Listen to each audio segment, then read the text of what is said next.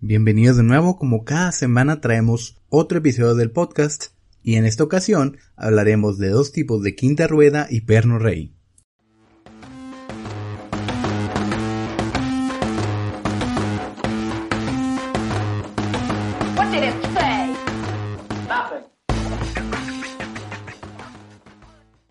Antes de entrar en detalles, quiero recordarte que la quinta rueda y el perno rey son los encargados de evitar que tengas problemas en el camino, como perder la caja entera de tu tractocamión. Te explico un poco acerca de la quinta rueda. Verás, la quinta rueda es un plato o semiplato de acero fundido, con dos apoyos instalados en el chasis del cabezote.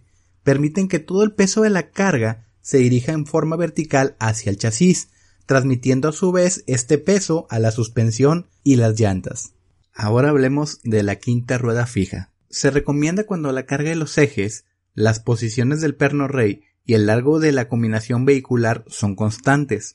Estas quintas ruedas son generalmente más ligeras y de menor costo que las deslizantes. Sin embargo, no tienen flexibilidad si tienes que hacer un cambio de carga, limitando el uso del tractocamión. En estos casos, si la carga tiene un perno rey ubicado en una posición que no se pueda acoplar con seguridad al vehículo, el vehículo entero tendría que cambiarse.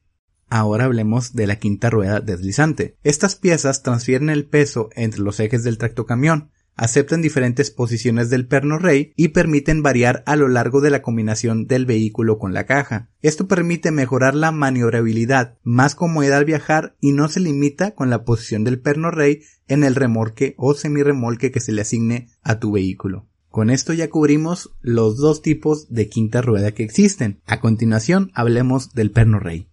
Perno Rey es el encargado de realizar el enganche entre la caja y la quinta rueda. Este debe estar en un ángulo de 90 grados o perpendicular, fabricado de aleación de acero. Cualquier intento de reparación vía soldadura afectará las propiedades mecánicas como la dureza y la resistencia al desgaste. A diferencia de la quinta rueda, el perno rey se instala en la caja del tráiler, y se consideran las medidas de ubicación en la caja, lo cual garantiza que el comportamiento dinámico del acoplamiento sea seguro para trasladar la carga, y debemos asegurarnos que sea capaz de acoplarse con el tractocamión que le corresponde, ya que esta refacción puede variar en medidas. Los pernos Rey, como los de la marca Wallace, pasan pruebas de dureza, así como de partículas magnéticas y soldables para salir al mercado y comercializar. Solo se utilizan las piezas que logran un 100% de aprobación para todos los exámenes para llegar al consumidor final, sosteniendo entre 150.000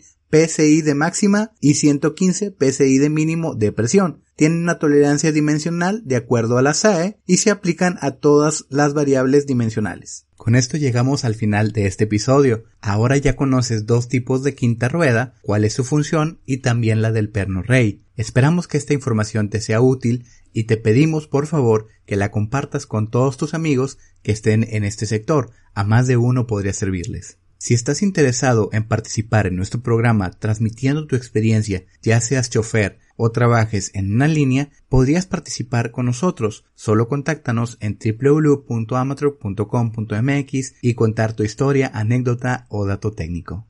Sin más por el momento, deseamos que tengas un excelente día y te deseamos mucho éxito. Hasta la próxima.